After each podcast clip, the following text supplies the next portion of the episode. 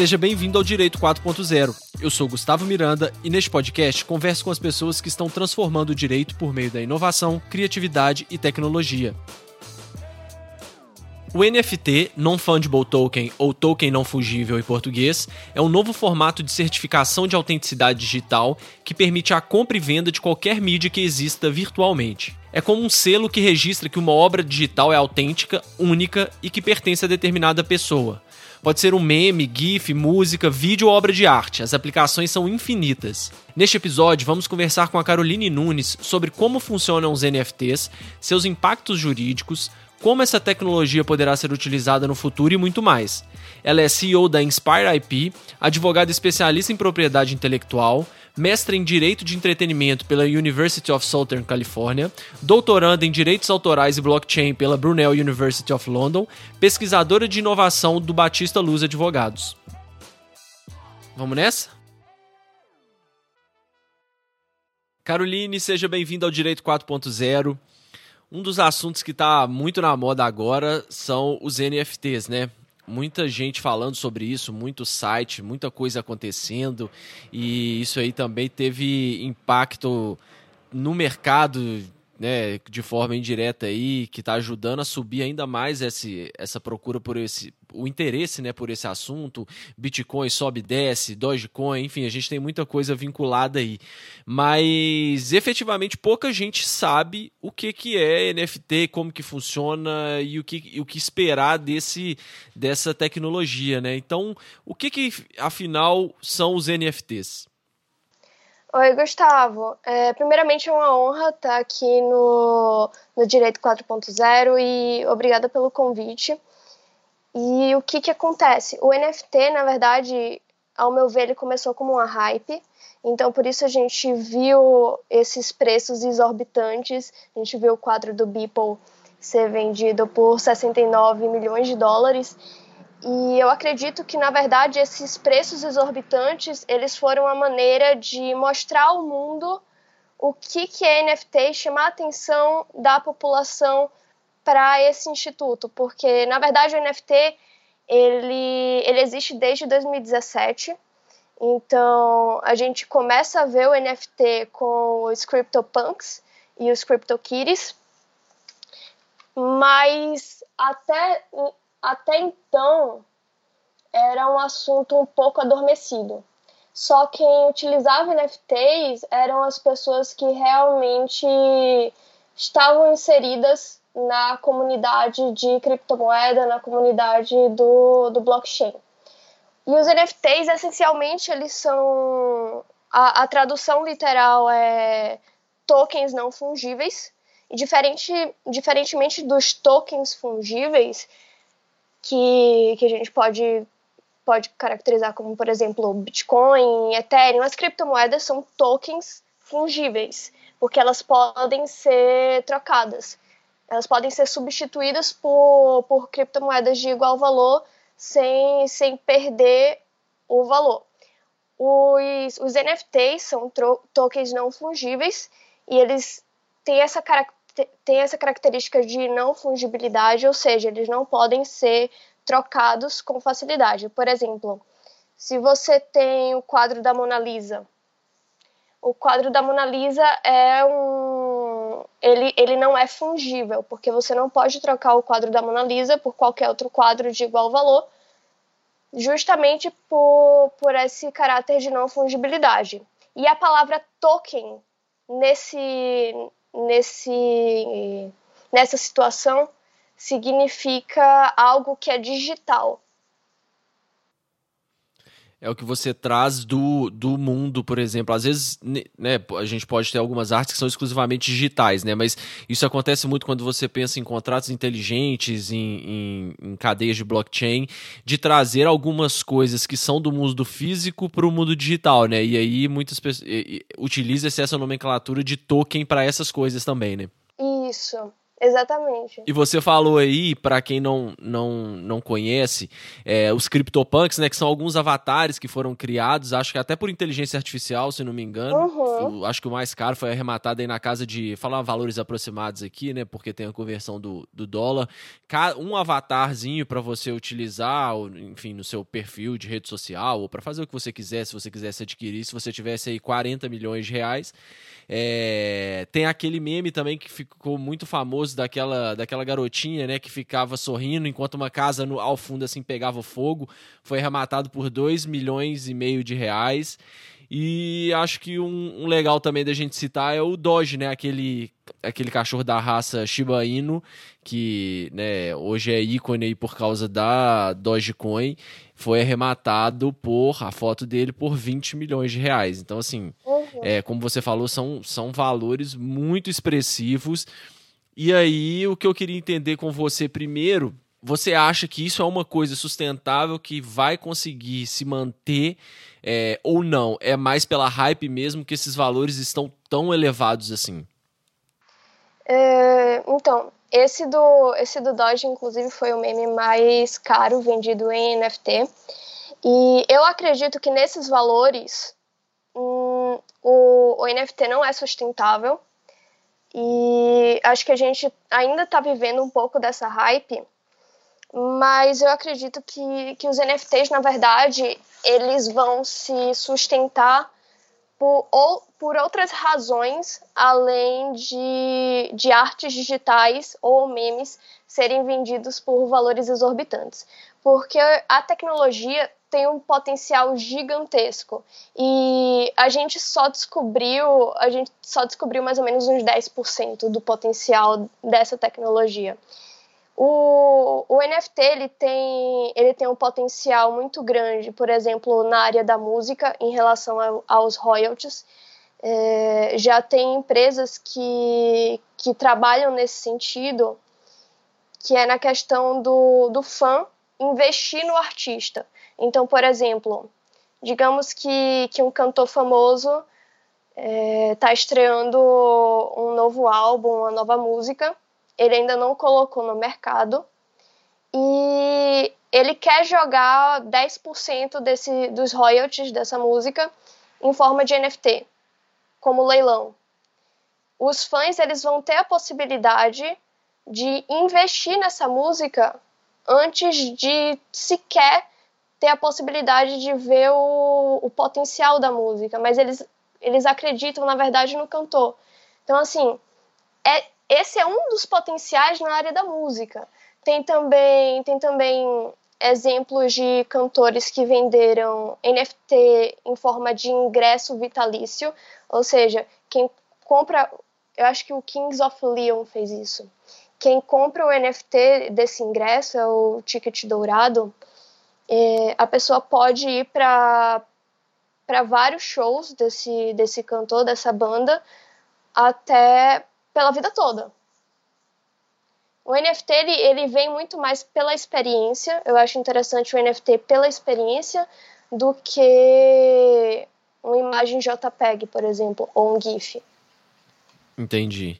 Mas é, eu também vejo isso como muito promissor. Hoje a gente tem algumas pessoas que até criticam, né? Acho que em razão muito mais do valor, né? Poxa, você vai pagar 40 milhões de, de reais num, num avatar que foi criado por inteligência artificial, às vezes, né? Não, não tem esse valor agregado. Muitas pessoas criticam que é uma coisa passageira é, e que não, e não, e não vai evoluir. Eu também, particularmente, eu não acredito nisso. Como toda tecnologia, né? Você começa utilizando, às vezes, até de uma forma diferente e, vamos chamar assim, às vezes muito, entre aspas, infantil, né? Muito precária, assim, muito simplificada do que ela pode ter realmente. E a gente viu isso em vários produtos, né? O Facebook, né? Enfim, começou como um site lá de, de, de classificar. Quem viu o filme, é, acho que como é que é o nome do filme? Rede social, uma coisa assim, viu, né? Começou para como classificar as, as estudantes lá da universidade e tal. Então hoje você tem a maior rede social do mundo sendo utilizada para milhares de coisas, faturando de milhares de formas diferentes. Então eu também acho que concordo com você que, é, que ela tem um grande potencial e a gente pode ainda não estar enxergando esse potencial. Mas por que, que ela é tão disruptiva assim? Então, a tecnologia NFT é tão disruptiva porque, pela primeira vez, a gente tem a possibilidade de ter uma propriedade em ativos digitais. E isso não existia antes. Ou seja, imagine que você posta uma foto no Instagram. A propriedade da foto, ela verdadeiramente não é sua. Você está postando uma cópia da foto no Instagram. Agora imagine uma rede social toda formada baseada em NFTs e tudo que você posta lá realmente é o, é o bem digital que você possui. Então você está postando o seu NFT. E quem se interessar pelo NFT, quem se interessar por aquela foto, pode chegar e pode comprar diretamente aquela foto, comprar a foto original, não somente a cópia. Até então, tudo que ocorria no universo digital, tudo que ocorria na internet, eram só cópias. Um e-mail que a gente envia para uma outra pessoa a gente a está enviando uma cópia, não o e-mail original. Uma imagem que a gente sobe, que a gente compartilha, é só uma cópia, não é a imagem original. O NFT ele traz a possibilidade de você conseguir vender, de você conseguir transacionar um ativo digital, realmente transacionar como se fosse um universo físico. Acho que para ficar ainda mais claro para quem ainda não não está familiarizado com o assunto, como que funciona? Vamos falar um pouco do, dos bastidores aí, como que funciona, porque eu acho que assim pode ficar muito abstrato para entender, poxa, mas como assim é único, né? Porque todo mundo está acostumado e a gente tem décadas aí de exposição a esse tipo de, de situação, que é, bom, tem uma imagem ali, eu vou ali é, na internet, numa rede social, clico no botão direito, mando salvar, pronto, eu tenho a imagem. Para que que eu vou é, ter uma imagem baseada no NFT como que efetivamente é, as pessoas conseguem certificar de que, na verdade, agora eu sou o proprietário daquela imagem. A gente sabe que é através de blockchain, né? Mas se você puder explicar como que funciona é, nos bastidores mesmo, a questão mais tecnológica, para dar essa segurança e como eu vou ter certeza de que eu sou proprietário daquela imagem, daquele é, ingresso, enfim, seja lá o que for. Eu vou dar uma analogia fazer uma analogia com, com o universo físico. Quando a gente pinta, quando a gente pinta um quadro ou desenha desenha um desenho, enfim, a gente assina. E essa é a forma que a gente tem de mostrar para as outras pessoas que aquele aquele ativo físico é o original, aquela aquele quadro original. Você chegar no quadro da Mona Lisa, tem lá a tem lá a assinatura. E o NFT digitalmente, ele funciona mais ou menos dessa forma. É como se fosse uma assinatura digital ao ao ativo digital. E tudo tudo ocorre a nível de blockchain. Blockchain nada mais é do que uma cadeia de transações que é interligada. Ele literalmente significa cadeia de blocos e cada bloco representa uma transação. E esse bloco, ele também traz informações do bloco imediatamente anterior a ele. Isso faz com que todos os blocos da cadeia sejam interligados. O NFT, ele é um contrato inteligente que é registrado na blockchain. E esse contrato, ele traz todas as informações do NFT. Ele traz a propriedade do objeto, ele traz o endereço da carteira digital do criador, ou seja, quem fez o mint, que a gente chama, do NFT, e ele traz outras informações. E toda vez que esse NFT ele é repassado, ele é transferido, ele é vendido essa, essa transação é registrada na cadeia. Dessa forma, você consegue traçar exatamente todo o rastro do NFT, desde o do criador até o proprietário final. Entendi. E como que e como que acontecem essas transações? Tem que ser através de uma plataforma? Vamos supor, eu tenho um NFT de, de algum meme, de alguma arte, enfim. Para eu conseguir vender esse, esse NFT, eu preciso de um intermediário? É através de um contrato inteligente? É uma coisa automática? É, como que funciona isso hoje? Hoje a venda dos NFTs ela se dá através dos marketplaces de NFT e normalmente você precisa ter o NFT da mesma cadeia que esse marketplace opera. A gente tem algumas, a gente tem algumas cadeias que, que operam o, usando NFT, que já operam é, essa tecnologia. A principal é a Ethereum, e a gente tem também a Matic, a gente tem a, a DAI. Enfim, é um, a gente tem a engine que é, que é voltada para jogo e é importante as pessoas se atentarem a isso porque quanto quanto mais quanto mais for a utilização da cadeia em outros marketplaces, maior a interoperabilidade do NFT. Se você se você possui um NFT do, da cadeia Ethereum, você consegue transacionar em praticamente todos os marketplaces. Os marketplaces eles puxam o NFT que está na sua carteira de importante a gente frisar isso que o NFT ele não fica armazenado no marketplace. Ele fica armazenado em sua carteira digital. A maioria dos marketplaces usam MetaMask, que é a carteira mais utilizada em Ethereum, e sua coleção de NFT fica lá na sua carteira. Você pode escolher o marketplace que você vai vender e os marketplaces eles puxam o NFT da sua carteira. E isso aí é feito, por exemplo, aí eu coloco à disposição, é, para quem não sabe, né, o, o é, eu, eu, ao colocar essa carteira, eu simplesmente vinculo a minha carteira com esse marketplace e aí alguém quer comprar lá, por exemplo, essa, esse NFT que é meu, o, automaticamente a, a, esse marketplace tem acesso à minha carteira e faz a transação assim que a, a outra parte fizer a, a compra ou tem, algum, ou tem alguma coisa meio que manual ainda, ou realmente já é um contrato inteligente mesmo? A parte manual que você teria seria entrar no marketplace, é, ligar o marketplace à sua carteira. O OpenSea, por exemplo, já puxa automaticamente. Eu, eu tenho um domínio que eu comprei em forma de NFT. É, tem um tempinho já que eu comprei esse domínio, que é inspireip.eth, é o domínio a nível Ethereum. E quando eu linkei minha carteira no OpenSea, ele automaticamente já puxou esse domínio para minha coleção. Se eu quiser colocar esse domínio à venda, basta eu clicar no, no item da minha coleção, colocar a venda, aí escolher entre leilão ou venda direta, colocar o preço e, e basicamente é isso.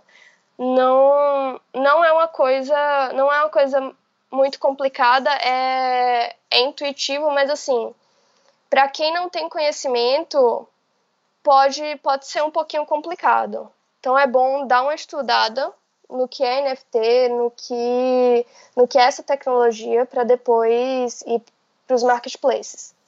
É, como toda tecnologia, né? Quando você tem uma tecnologia nova, assim, que é muito diferente do que a gente está acostumado, tem que, tem que fazer o dever de casa, né? Tem que dar uma olhada para se familiarizar, para se ambientar e depois procurar colocar as coisas em prática, né? Porque senão realmente parece que é um bicho de sete cabeças, mas quando você entende essa base aí que você falou, como que funciona, fica tudo muito mais, mais claro. Eu, eu sempre peço para as pessoas pensarem em NFT como se fosse realmente itens físicos.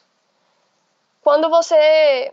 Imagine que você está em uma feira e aí você tem sua mochila e sai comprando itens da feira e colocando na sua mochila. Agora os itens são seus. Você chega em um outro mercado, pega uma maçã que você comprou na feira e vende essa maçã, recebe dinheiro. Os NFTs, eles, eles funcionam da mesma forma. Você compra NFTs em um marketplace esses, esses NFTs eles vão para sua carteira digital, que é como se fosse sua mochila, e você pode chegar em um outro marketplace e revender esse NFT. E esse NFT ele vai sumir nos outros marketplaces, porque na verdade ele some da sua carteira, ele não some dos marketplaces que não estão armazenando seu NFT. É como se eles tivessem um link direto ali para sua carteira, né? Na hora que ele vai atualizar, ele fala: opa, isso aqui já não está mais lá dentro da, da sua carteira, da sua mochila aí, né? Legal.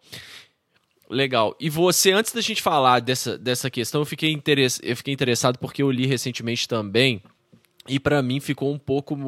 Não ficou muito claro é, a diferenciação e as vantagens. Você falou de domínio é, Ethereum.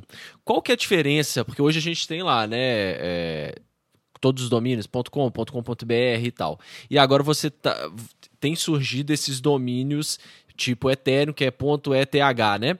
Qual que é a diferença desses domínios com relação aos domínios que a gente tem hoje? A grande, o grande atrativo desses domínios, a grande mágica em torno desses domínios é justamente você fugir da censura porque eles, esses domínios eles são descentralizados. Centralizados os que nós temos hoje, né? De, é, porque os que a gente tem hoje, .com, .com.br, .net, enfim, todos os que a gente conhece, eles são centralizados. E sendo centralizados, eles podem ser derrubados, porque um órgão central detém o poder sobre aquele domínio. Quando você tem um domínio descentralizado, você não está sujeito à censura. Então, basicamente, nenhum órgão central consegue controlar esse domínio descentralizado. Isso pode ser bom, isso pode ser ruim. Mas, sinceramente, é, muita gente fala ah, o blockchain é usado para, para crimes cibernéticos, é, para atividades ilícitas. Mas eu te digo, é, a gente tem um órgão central no Brasil, a gente tem um órgão central em vários outros países do mundo, na verdade, eu diria todos os países do mundo, e isso não impede que crimes aconteçam, que crimes ocorram. Então, não é o órgão central que vai mitigar isso, sabe? Eu vejo muito mais censura acontecendo por causa de, de de, do órgão central ter um controle grande do que o órgão central para atividades ilícitas, porque ele é o órgão central. Não sei se deu para entender, mas assim, é, eu tenho muito medo de censura, sabe? É uma coisa que me assusta muito. Entendi. É, porque esse, quando você coloca um dos principais argumentos são esses, né? Por exemplo, lavagem de dinheiro, a gente está falando de blockchain, né? De você fica muito mais fácil, você não consegue. E também tem. É, isso é questionável, né? Porque na verdade você consegue, né? Não consegue, talvez você consegue é, chegar naquela carteira, mas não consegue saber o indivíduo. Aí você tem, ah, fica fácil de fazer algo, venda de produtos ilícitos, tem também aquela questão de, de pornografia infantil, deep web, várias coisas que as pessoas dizem que seria, seriam facilitadas com um tipo de tecnologia dessa, porque já que você não consegue derrubar, você efetivamente também tem aí um risco agregado, né?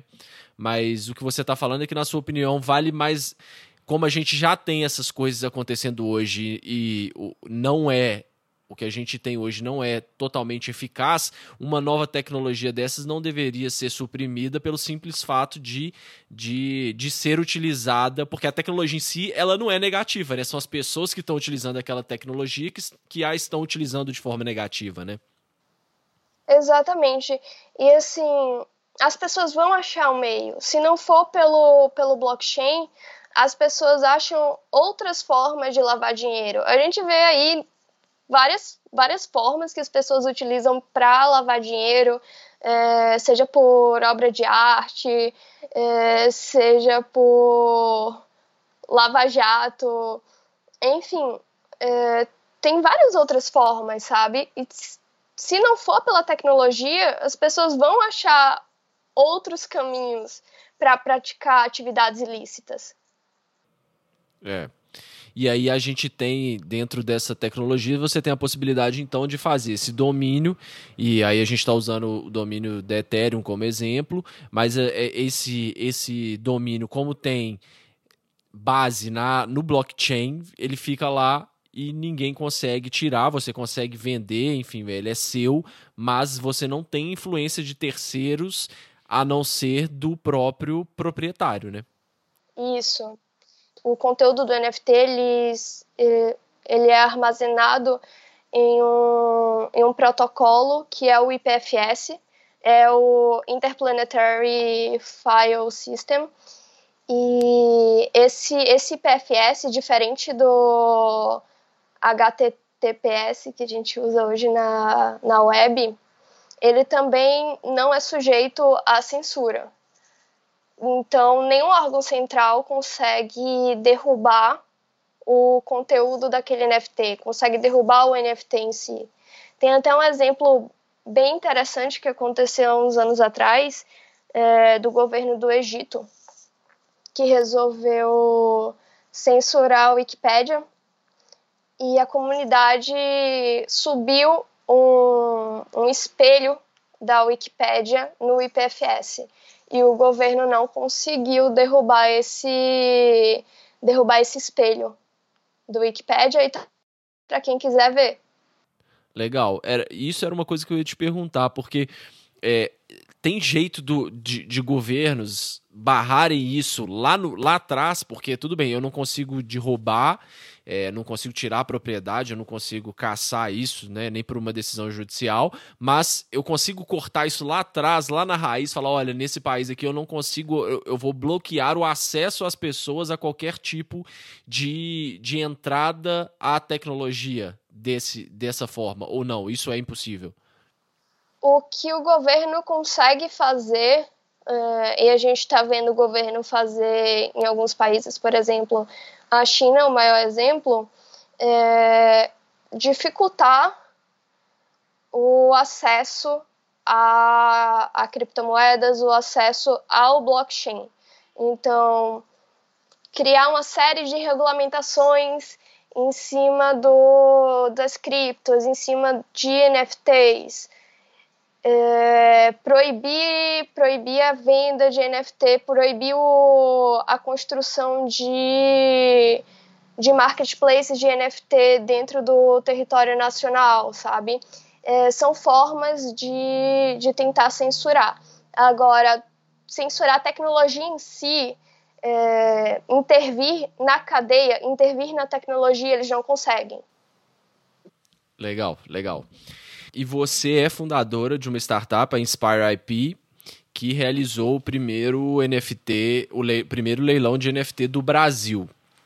Vocês fizeram um leilão de, de uma obra muito legal do, do, de um artista baiano, Bel Borba, como que foi essa, essa experiência? Como que vocês dividiram uma arte, né? Para quem quiser entrar também no site, é muito legal ver. É, pegaram a arte inteira que o Bel Borba fez e dividiram em várias partes para ser leiloado cada um dos, dos, dos, dessas partes, né? E aí a pessoa que recebesse, que adquirisse, que comprasse no leilão ia receber tanto essa parte física quanto a parte digital. Como que foi essa experiência? Como é que foi essa ideia? É, foi bem interessante, na verdade. Eu, eu sou da Bahia e eu moro em Salvador. E Belborba, Belborba está em todos os cantinhos da cidade, sabe? Ele é um artista que faz muita arte de rua e ele tem uma presença muito forte em Salvador. E quando eu escolhi Belborba foi, foi justamente pela representatividade que ele, que ele possui na, na cidade, na comunidade soteropolitana. Eu liguei para ele e eu expliquei a tecnologia, expliquei o que era NFT e falei das possibilidades, o que daria para ser feito.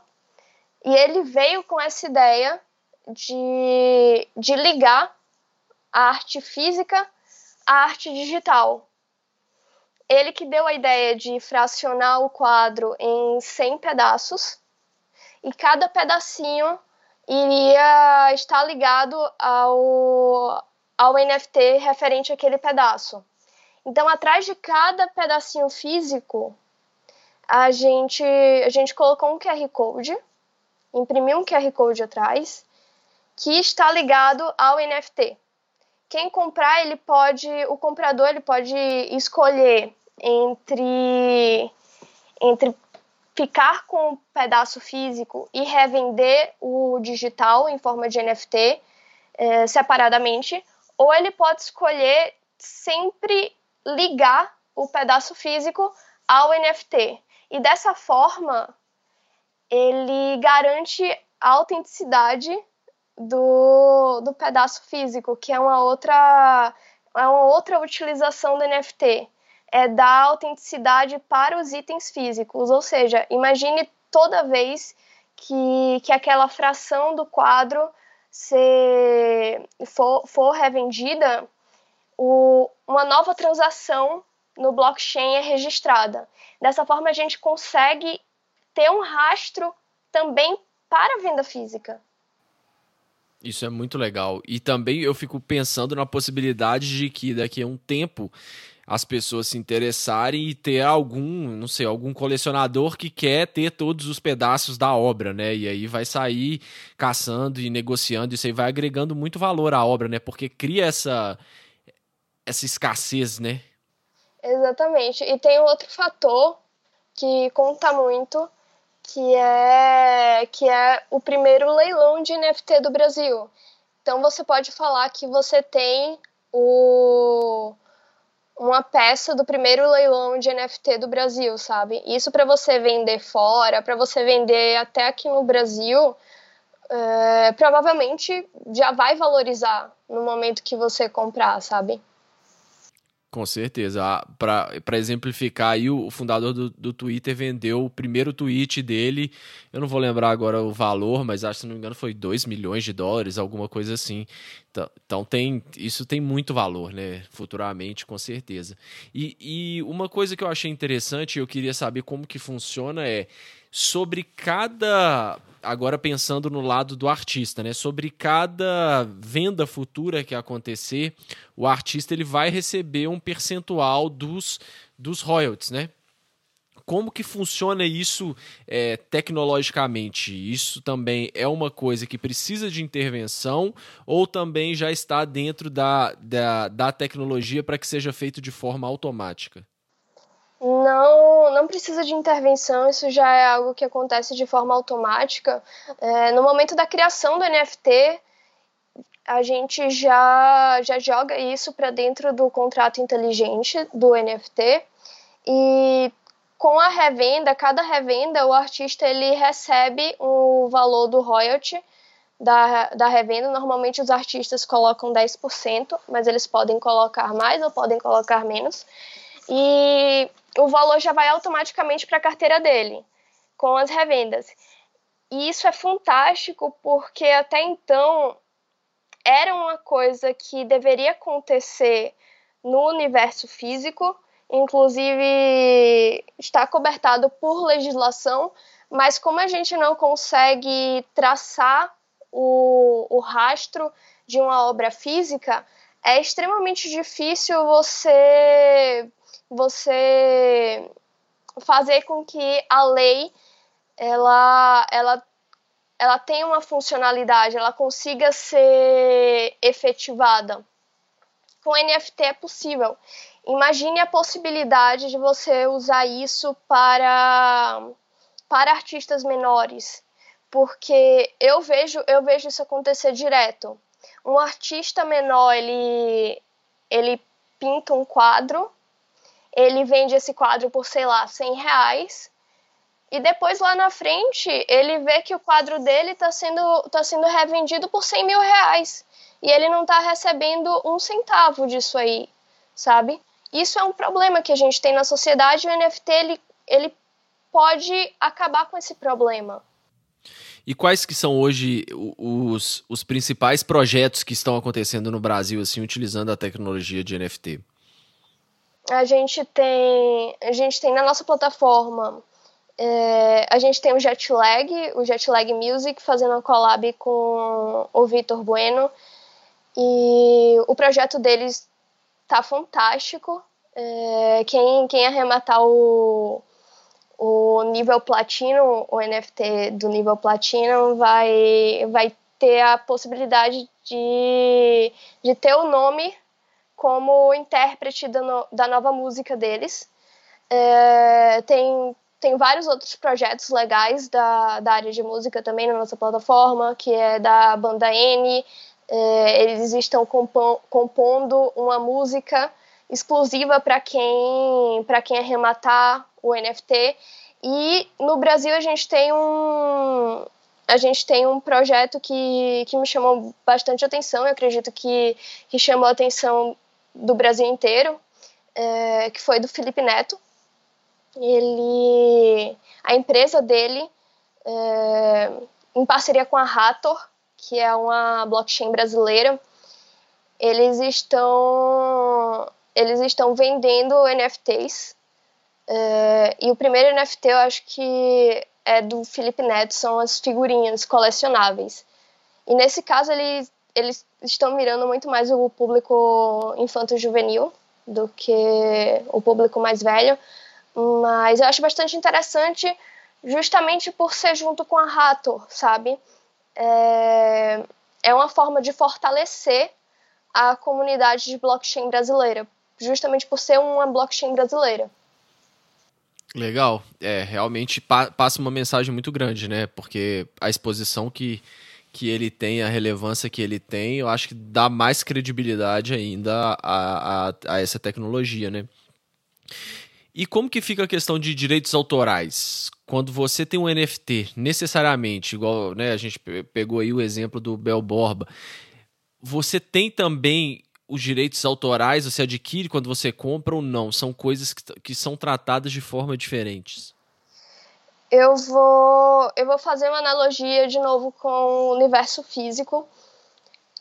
Quando você compra, imagine que você está lá procurando umas camisas para comprar. Você vê uma camisa com a foto, com a imagem do Mickey e você se interessa bastante, compra aquela camisa você obviamente sabe que no momento que você compra aquela camisa, você está comprando o, o objeto é, físico da camisa. Você pode revender aquela camisa, mas você não está adquirindo nenhum direito autoral em cima do Mickey, em cima da Disney. Então é, é esse, esse tipo de. É dessa forma que a gente tem que pensar o NFT também. Quando você compra o NFT, você sempre tem que presumir que você está comprando apenas o NFT, apenas o, o objeto digital que ele representa. Então, por exemplo, se você está comprando um, um meme em forma de NFT, sempre tenha na cabeça que na verdade você está comprando o JPEG original daquele meme. E se, se o autor, se o criador do NFT, ele quiser repassar outros direitos, ele tem que deixar aquilo de forma expressa no, no momento da venda.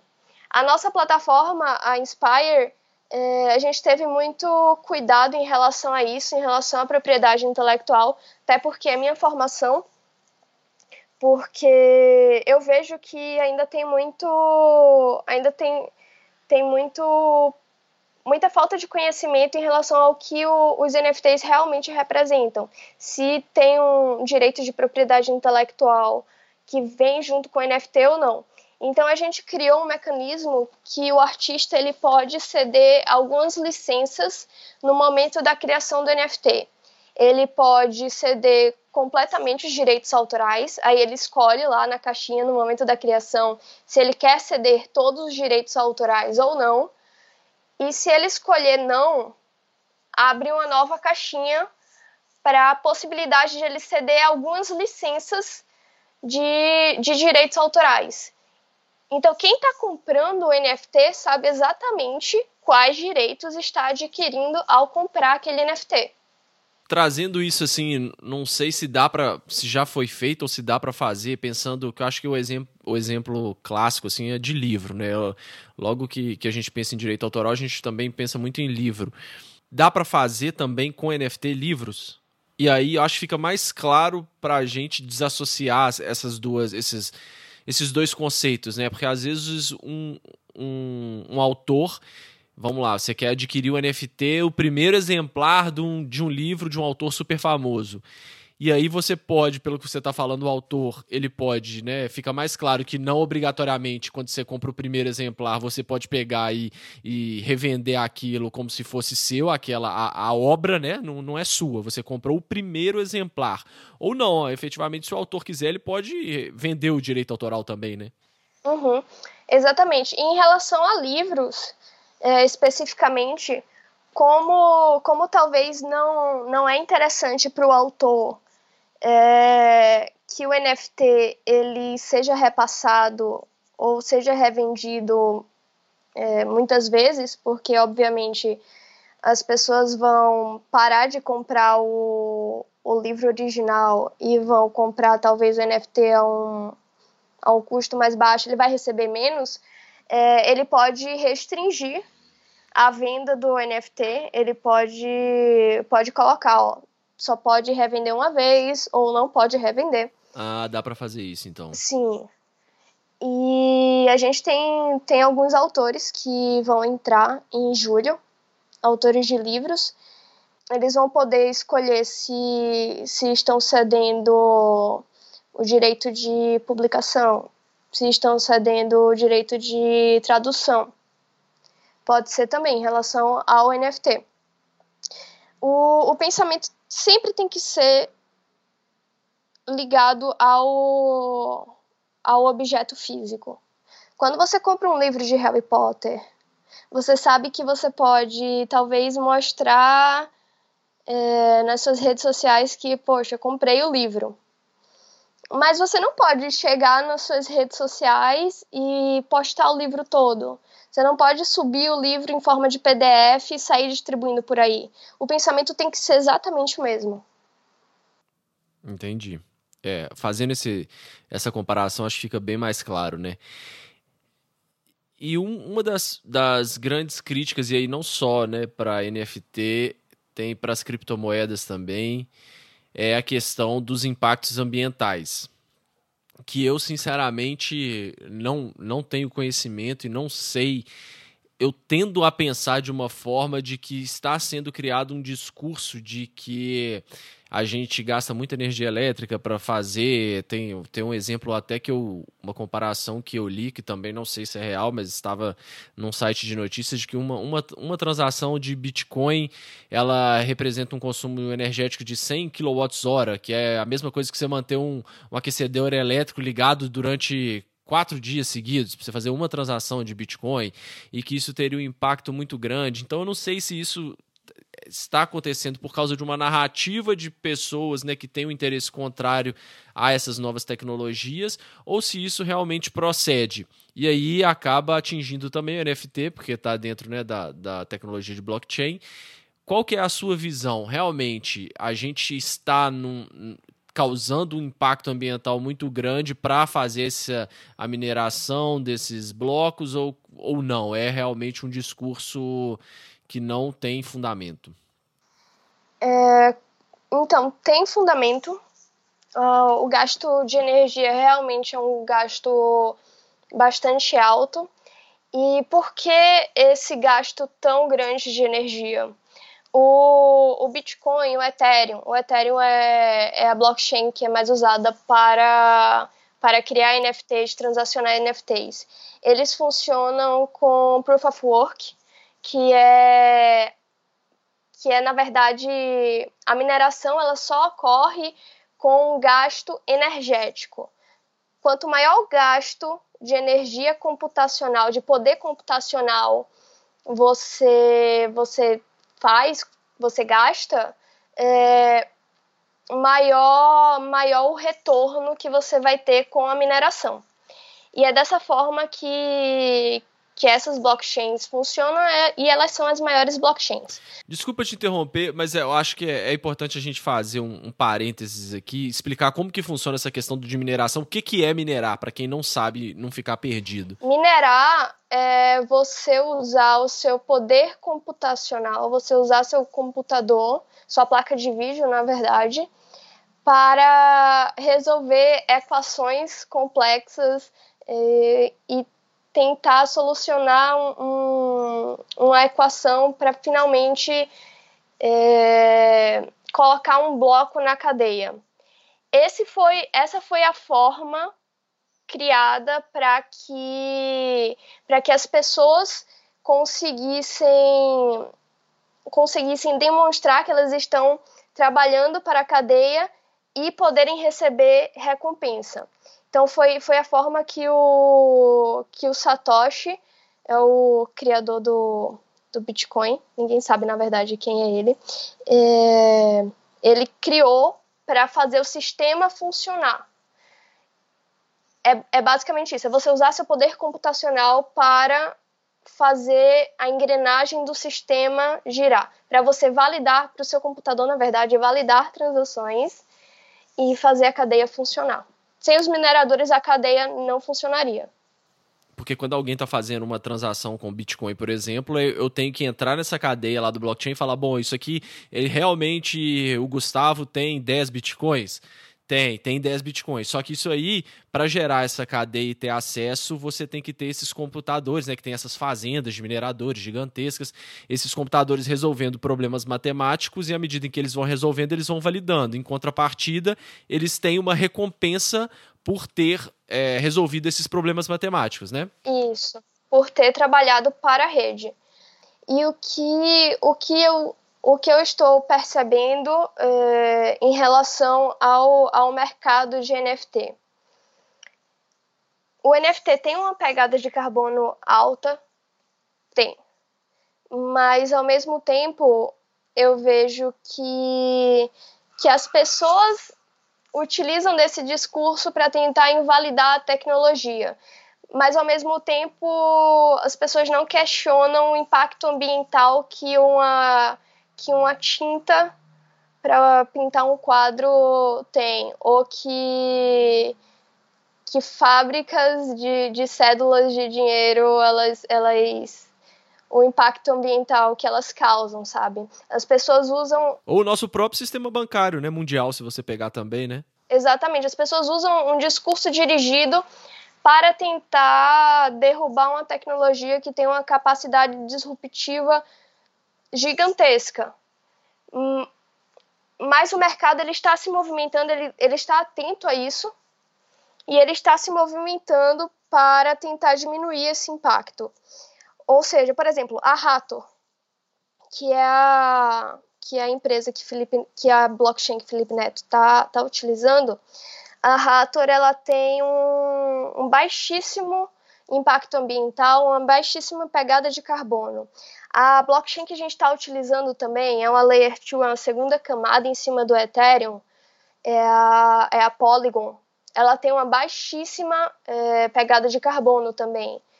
O, porque elas, no meu caso, no caso da, da Inspire, a Layer 2 ela funciona acima do Ethereum e ela reúne várias transações em um único bloco e só depois ela baixa essas transações para Layer 1, para que é a Ethereum. Então, dessa forma, o gasto energético é muito menor. Na, no caso da Rator, se eu não me engano, eles não usam é, Proof of Work, eles não usam esse mesmo sistema que a, que a Ethereum usa. Eu não tenho, eu não tenho conhecimento de qual sistema eles usam, mas talvez seja o Proof of Stake, mas eu não tenho, eu não tenho certeza. Eu posso estar falando besteira aqui, mas eu sei que a Rator tem um, um impacto ambiental pequeno. Agora, pelo que eu tenho também lido, assim, e de percepção, não é vantajoso para esses mineradores e, e fazendas é, ter um consumo alto de energia elétrica. Então, eu, eu vi alguns estudos também, não sei se, né, se procede ou não, se eles procedem ou não, mas você a maioria, pelo que eu vi, a maioria dessas grandes fazendas de mineração, elas utilizam energias de fontes renováveis, né? Uhum. E não é interessante para eles não fazer dessa forma, por isso que eu, eu, eu, eu, fico com o pé atrás com esse discurso da questão da energia elétrica, que já gasta mais do que a Argentina de energia elétrica, do que a Suíça, não sei o quê. Porque é, quando você tem um Bitcoin, por exemplo, essa recompensa, acho que se não me engano, a cada quatro anos, ela, ela cai pela metade. Não é isso? Então, como que eu, minerador, não vou, eu sou obrigado a verificar o meu custo com energia elétrica, a criar e pensar soluções alternativas, utilizar outras fontes de energias renováveis, porque senão o meu lucro, ele, com o tempo, ele é insustentável, né? Então, é por isso que eu não consigo muito entender essa, essa esse discurso voltado exclusivamente para essa tecnologia por causa disso. Eu acho que está dentro do próprio sistema, além dos benefícios que a tecnologia proporciona e dos gastos que a gente tem com várias outras coisas que não são levadas em considerações quando você faz essa, esse argumento de que é como se fosse uma coisa exclusiva de, do, das tecnologias é, voltar, fundadas em bitcoins, etc. É, é, isso. Dentro do próprio sistema já tem um, um incentivo para que isso seja mudado ao longo do tempo e cada vez mais as pessoas procurem outras formas mais econômicas e mais ecológicas, né? Sim, até porque é, a depender do a depender da tarifa que, que é cobrado de, de energia elétrica nos países, você fica até no prejuízo por, por minerar. Seu computador tem que ficar ligado o dia todo. Então, às vezes, não vale, não vale nem a pena você minerar. Ou seja, as pessoas, as pessoas de fato buscam formas de, de energia sustentável para conseguir minerar. É, painéis solares, energia eólica. Tem, tem casos de, de pessoas que alugam a energia eólica para fábricas, fábricas não, para para centrais de mineração poderem minerar usando apenas a energia eólica, porque para eles é muito mais vantagem. Eu, eu acredito muito que, assim, parte dessa, dessa crítica é de pessoas que não têm conhecimento, que pegam lá o, as informações superficiais e partem para partem para uma um, um discurso de ódio na internet e parte desse discurso também é de pessoas que, que querem de alguma forma derrubar a tecnologia. É, teve, o, teve o Elon Musk aí falando do, do, do Bitcoin. Eu me pergunto até que ponto ele realmente está preocupado com, com o gasto energético e com a pegada ambiental e até que ponto ele quer que o valor do Bitcoin caia. Então, assim, não sei. Para quem, não, quem não, não acompanhou, o Elon Musk, né, há um tempo atrás, ele anunciou que ia aceitar vender é, Teslas, com, ia aceitar como pagamento Bitcoin né, para os Teslas. E aí ficou aí vários meses, subiu o Bitcoin, valorizou para caramba quando ele anunciou isso. E aí, de repente, passados alguns meses, ele falou: não, agora está suspenso, não vou mais aceitar bitcoins porque a pegada de carbono é muito alta, a gente precisa pensar num sistema com uma energia mais, mais sustentável. E aí todo mundo ficou assim, meio, meio no ar, né? Como se fosse uma informação nova, sabe? Como se é. ele tivesse acabado de descobrir isso, que uhum. obviamente não, não é verdade. Um dos caras mais bem informados do mundo, com pois é. certeza, né? Pois é. Mas, mas enfim, tem, uma outro, tem um outro problema. E esse problema, esse problema, ao meu ver, é, é um problema muito maior no, no sentido de inviabilizar NFTs, que, que é a questão do, da taxa do Ethereum. Agora está bem mais baixa, mas chegou a um ponto que para você fazer criar um, NFT, você tinha que gastar quase 100 dólares para cada NFT. E para artistas menores, isso é inviável, porque ele provavelmente não vai conseguir vender a arte dele por, por um valor acima de 100 dólares. E aí a gente vê um, marketplaces grandes, o OpenSea, por exemplo, o OpenSea já, já está aceitando transações, já está aceitando NFTs de, do Matic, do, do Polygon, que é a mesma, a mesma blockchain que a gente usa, é, para fazer o, a comercialização e o minting dos NFTs. Muito, muito mais por causa do, das taxas do Ethereum. É, é essa movimentação que eu, que eu estou observando no mercado.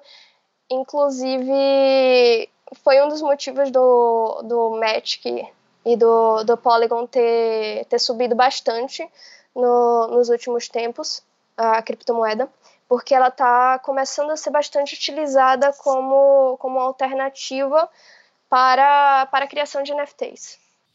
E ouvi um podcast do, do criador do Ethereum também, mas, e isso é uma preocupação que eles, obviamente, já sabem e já tem uma promessa aí de uma, de, um, um, de uma nova tecnologia que vai reduzir drasticamente esse custo aí, porque é, a, o custo para cada transação vai vai diminuir não só para quem está fazendo a transação, mas para quem está minerando esses, essas, essas moedas e esses, essas tecnologias, né? Sim, é o que todo mundo espera, toda a comunidade é, espera ter um tempinho já, que é o Ethereum 2.0. Ele vai passar do, do Proof of Work, que é o poder computacional, para o Proof of Stake, que, que tem uma baixa pegada de carbono, que as, as taxas são muito mais baixas e, e ocorre de uma forma mais eficiente do que o Proof of Work. Mas a gente não sabe quando é que vai sair.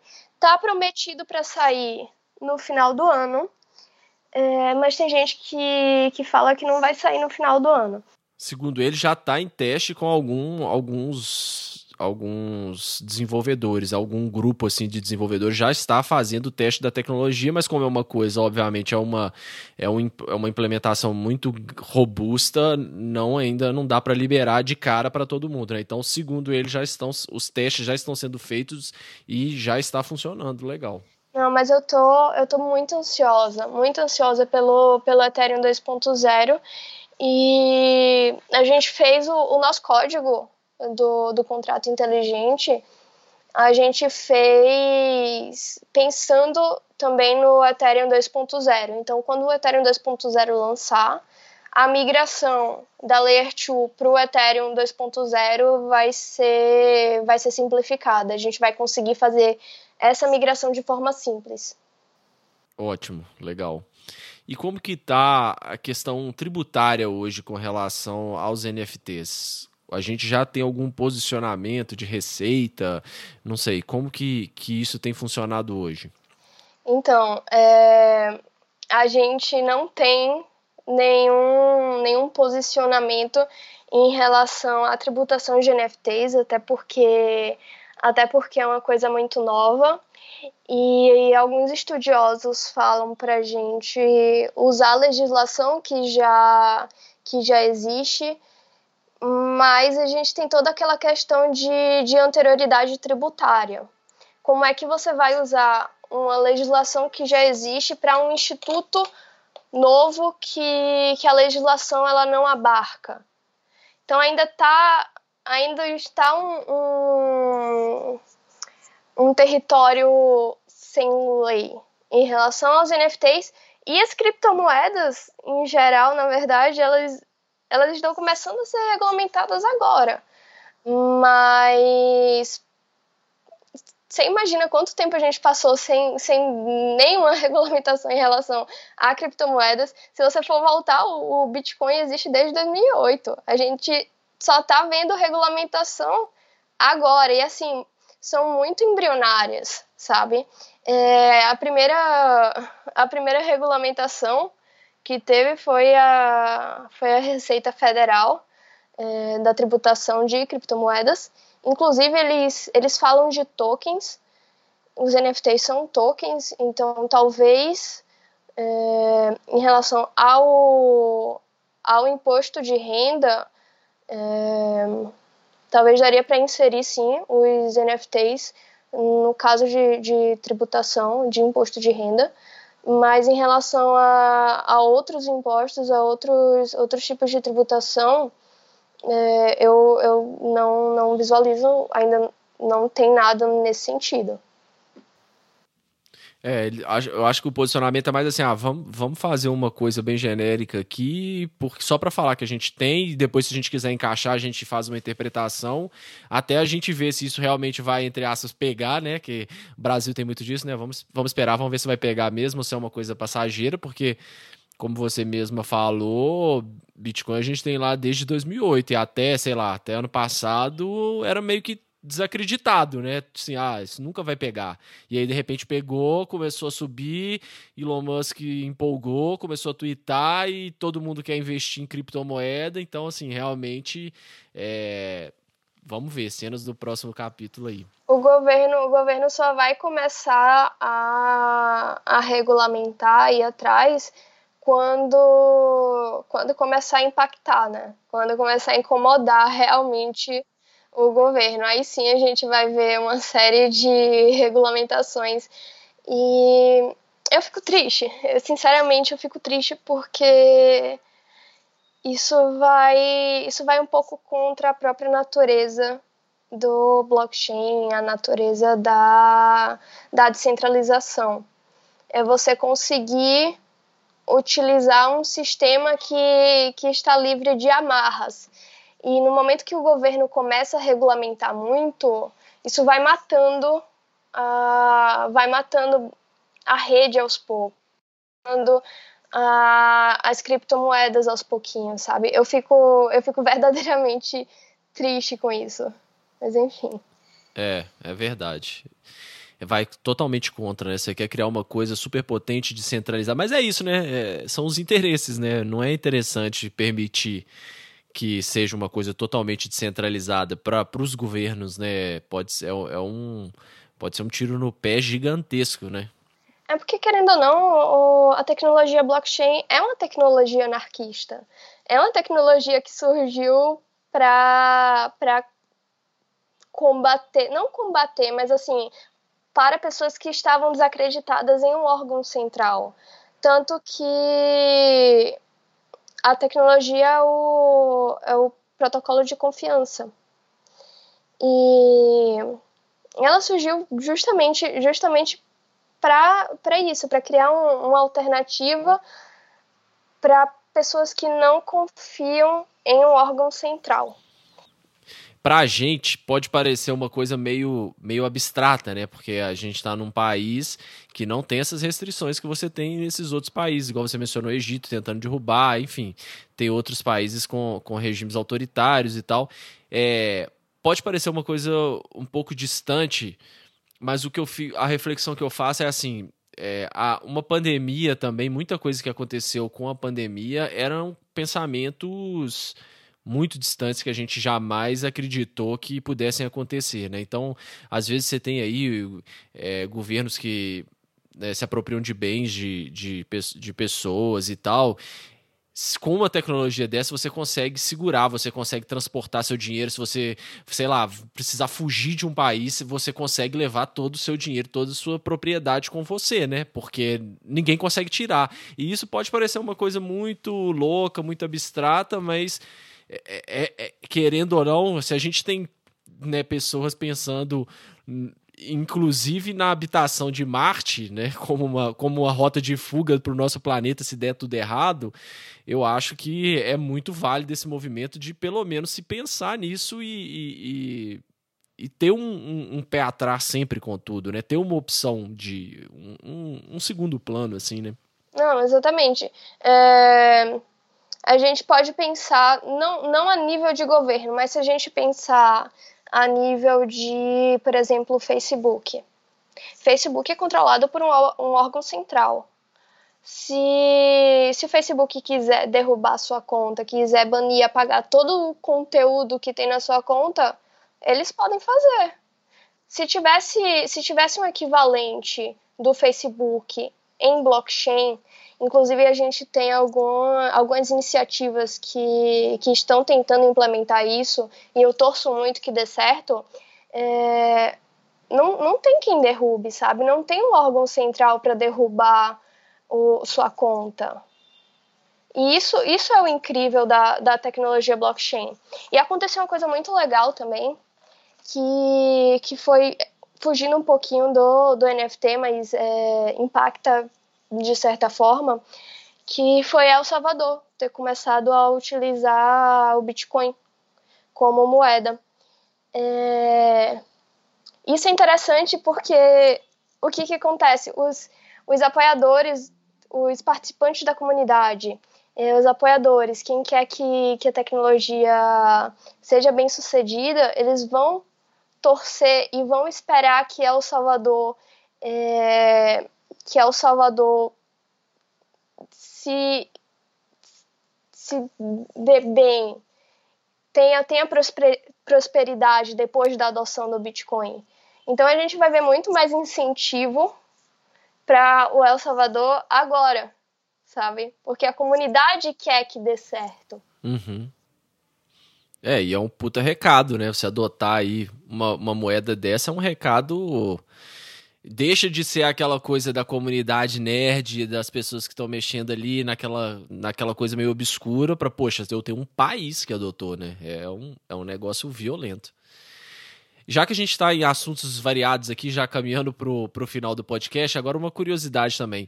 Você acha que eh, algumas dessas tecnologias poderiam, ser, poderiam ter sido utilizadas aí na pandemia para criar alguma coisa diferente e, e reduzir os impactos do que a gente está vivenciando hoje, alguma coisa que deixou de ser feito que você fala, cara, se a gente tivesse utilizado blockchain, sei lá, para enfim, não sei, um cartão de vacina, sei lá, alguma coisa assim, daria, dá, você pensou em alguma coisa que dava para ter sido desenvolvido que não foi desenvolvido? Eu, eu vejo algumas algumas coisas. Então, a gente poderia ter usado a tecnologia blockchain para criar todo um toda uma cadeia e rastrear, é, rastrear as vacinas, desde o, da fabricação até a, a utilização das vacinas, sabe? Daria para criar todo um rastro, uma cadeia em cima disso para evitar o, o extravio de vacina, evitar que, que vacinas fossem aplicadas. Fura fila? É, é. exatamente. Daria para ter sido usado em relação a isso é, eu vejo eu vejo algumas algumas coisas burocráticas que, que poderiam ter utilizado a tecnologia. É, o NFT ele, ele tem uma, uma promessa também em relação a documentos, a documentação. Hoje a gente tem a CN, CNH digital, né? E essa CNH digital ela pode muito bem ser um NFT e e como NFT, ela ganha um registro único na cadeia blockchain e você pode escolher revelar sua identidade sem ter que revelar dados vitais em relação a, a sua identidade. Eu não sei se, se dá para entender, mas é, o NFT tem esse potencial. É o. Ah, eu esqueci o nome. É, é tipo lembrei, é conhecimento zero da tecnologia, que você pode revelar quem é você sem ter que revelar informações confidenciais, porque normalmente a gente tem que revelar muita informação para realmente provar que, que você é você, para realmente provar que eu sou eu. Eu tenho que revelar meu CPF, minha data de nascimento, o nome da minha mãe, o nome do meu pai, é, o, o, o NFT tem, tem a possibilidade de acabar com isso e mitigar todo, todo o problema de vazamento de dados que, que está assolando o Brasil é, nos últimos tempos. A gente viu vazamentos de dados pesados ocorrendo agora no final do ano, no final de 2020. É, no meio de 2020 também teve alguns vazamentos graves de dados. É, e isso tá um pouco sem controle. Não sei se você concorda, mas assim, para mim tá bem caótico essa a questão de vazamento de dados. Não, eu concordo, concordo e, e, e acontece com muito mais frequência do que é noticiado, né? Uhum.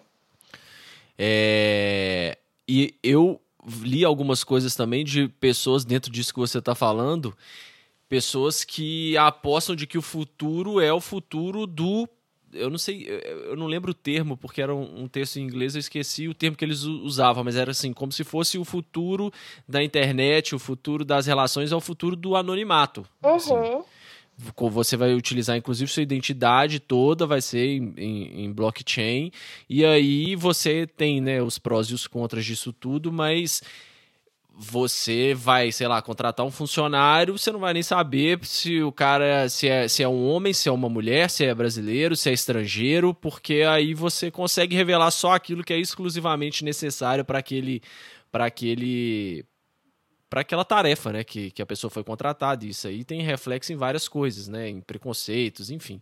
E aí é uma coisa bem Black Mirror, assim, mas é, é, é, um, é, uma, é uma situação que, mais uma vez, às vezes a gente pensa que é algo muito distante e pode fazer muito sentido para alguns problemas que a gente tem vivenciado, né. É, é as pessoas voltarem a ter o poder sobre, sobre os dados é, pessoais porque hoje a gente não tem. A gente não tem poder. Pode, pode ter LGPD que for.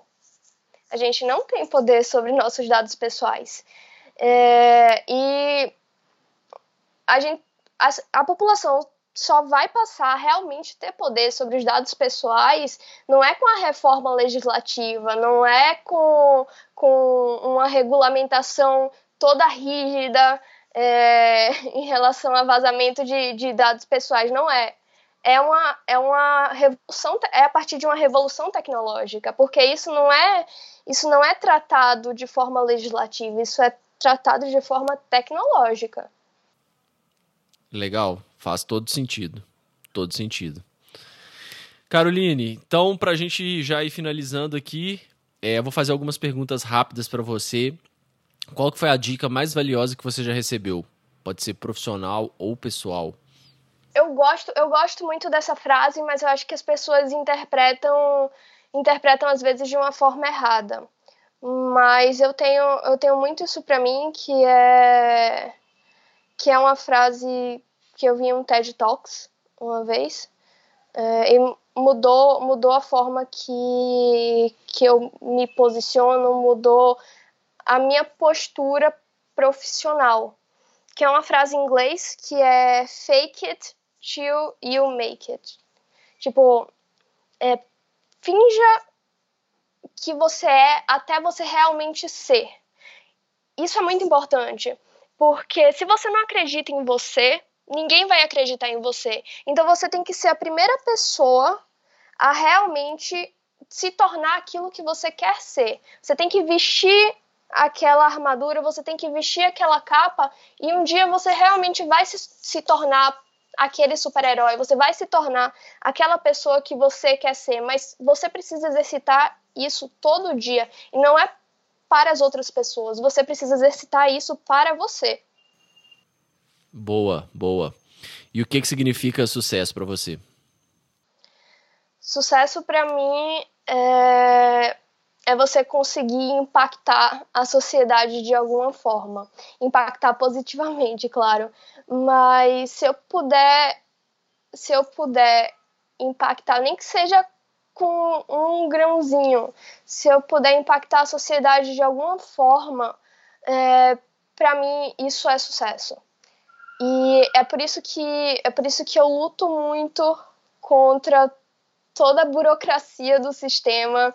É, eu tenho vários projetos legais usando tecnologia blockchain e se algum desses projetos realmente acontecer, eu, eu vou ter certeza que eu atingi o, o sucesso, que eu, eu fui. Eu atingi o meu objetivo aqui na Terra. E para quem ficou interessado nos temas todos que nós discutimos aqui, você tem algum material que você recomendaria para essas pessoas? Algum livro, algum vídeo, alguma palestra, alguma coisa assim? Tem um livro muito interessante sobre blockchain e todas as todos o todo o potencial que o blockchain tem para oferecer, que é Blockchain Revolution. É, ele está ele tá à venda na Amazon também. E ele é fantástico. E a linguagem é super acessível, você não precisa entender da tecnologia para entender o potencial que a tecnologia tem. Legal. E para quem quiser te acompanhar aí nas redes sociais, quais que você usa? Uh, eu uso arroba, arroba carolctr, é meu pessoal. Pode, quem, quem tiver interesse, pode enviar e-mail também, é caroline.inspireip.io. O site do, da Inspire é inspireip.io. E o perfil oficial da, da Inspire IP é inspireip underline é, não, inspire underline IP. Boa, vou colocar aqui na, na descrição do episódio todos esses, esses links que você falou. Então, Caroline, mais uma vez, muito obrigado por participar do Direito 4.0. Obrigada a você e obrigada pelo convite. Até o próximo, pessoal. Tchau, tchau. Para você não perder nenhum dos nossos próximos episódios, siga o Direito 4.0 no seu player favorito. Siga o nosso Instagram, que é Direito 4.0 Podcast. E também estamos no LinkedIn. É só procurar Direito 4.0 Podcast. Até o próximo episódio, pessoal.